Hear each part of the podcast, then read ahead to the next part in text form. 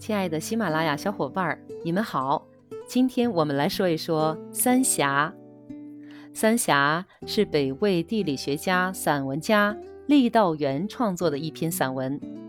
郦道元出生于官宦世家，幼时曾随父亲到山东访求水稻，后又游历秦岭、淮河以北和长城以南的广大地区，考察河道沟渠，搜集有关的风土民情。历史故事、神话传说，创作《水经注》四十卷。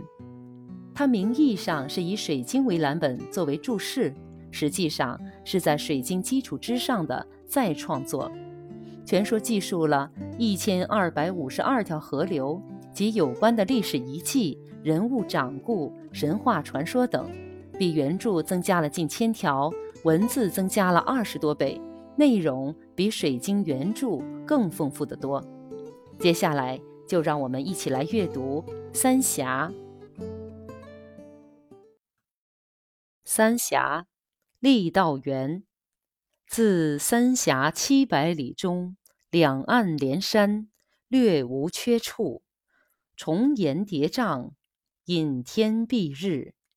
自非亭午夜分，不见西月。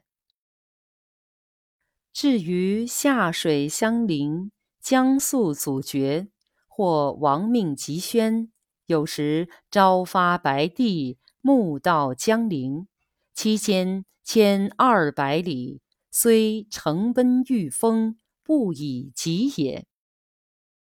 春冬之时，则素湍绿潭，回清倒影，绝眼多生怪柏，悬泉瀑布。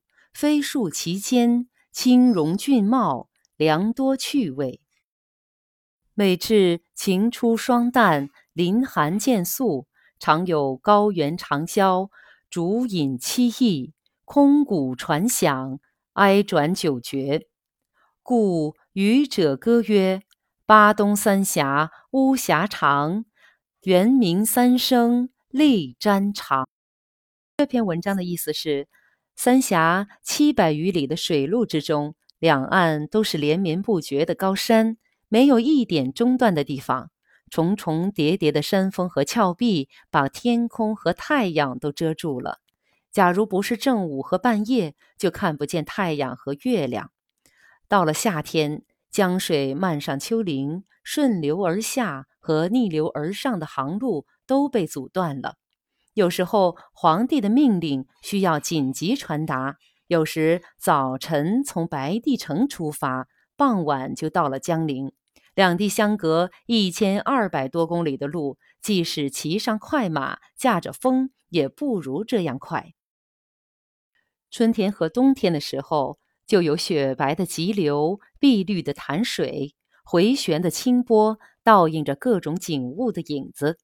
极高的山峰上生长着姿态怪异的柏树，悬挂在高处的泉水和瀑布在那里飞流冲荡，水清树荣山峻草茂，实在是很有趣味。